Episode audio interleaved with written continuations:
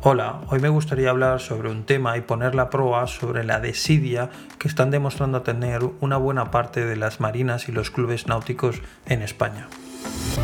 A lo largo de la historia, durante los tiempos convulsos donde el equilibrio económico y social se desvanecían, la empatía y el colaboracionismo, eh, todos sabemos que se convirtieron en las cuadernas maestras donde se asentaba la resiliencia. En el presente actual, la naturaleza nos está dando un varapalo y nos está breando nuestro concepto de sociedad y trabajar en equipo se ha vuelto eh, totalmente imprescindible para devolver el equilibrio a nuestro querido estado del bienestar. Durante estos últimos meses he hablado, me he reunido, pues, también es verdad, mucho más virtualmente que físicamente, y he escuchado a un buen número de empresarios, impulsores y organizadores de eventos náuticos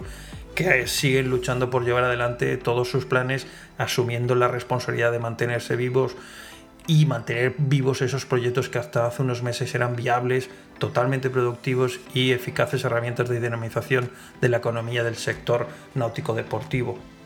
pero como todos es bien sabido, tristemente en un efecto dominó un buen número de estos proyectos han ido confirmando su desaparición o cancelación.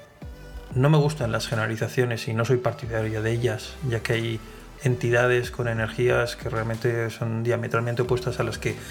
en estos momentos estoy poniendo el foco, pero hay un porcentaje mmm, nada despreciable en el que la desidia de las sedes, sean club náuticos o marinas, han tenido muchísimo que ver en que esos proyectos náuticos no estén teniendo continuidad. En vez de empatía y colaboracionismo, muchos eventos deportivos se han encontrado con presidentes egocéntricos, juntas de directivas amateurs, y esa falta de lectura y el cortoplacismo han provocado tomas de decisiones en muchos momentos totalmente desacertadas que han dinamitado la imagen de estos clubes y marinas a las que representan. Eh, no se están dando cuenta que realmente eh, estos dirigentes representan las, las entidades y no son suyas. En un momento donde trabajar por el bien común de la sociedad toma un valor aún más determinante si cabe, algunos solo han pensado en lo que posiblemente habrá sido su última foto.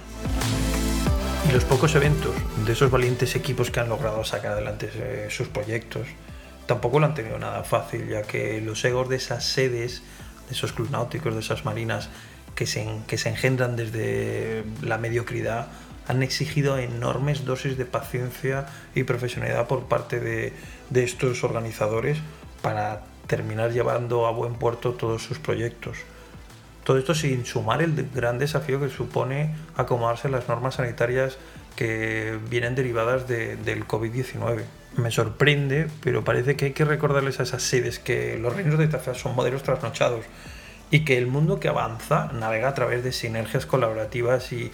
un enorme espíritu de equipo. Los puertos, las marinas, los clubes náuticos son espacios para generar actividad sectorial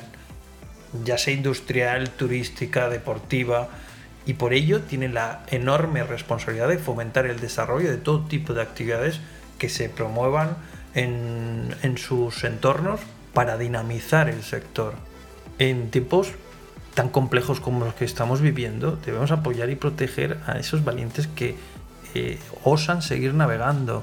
eh, protegerlos de esas ratas de sentina que mm, tan solo les interesa salvarse ellos mismos, siendo verdaderos especialistas de saltar del barco cuando las cosas eh, se están poniendo feas.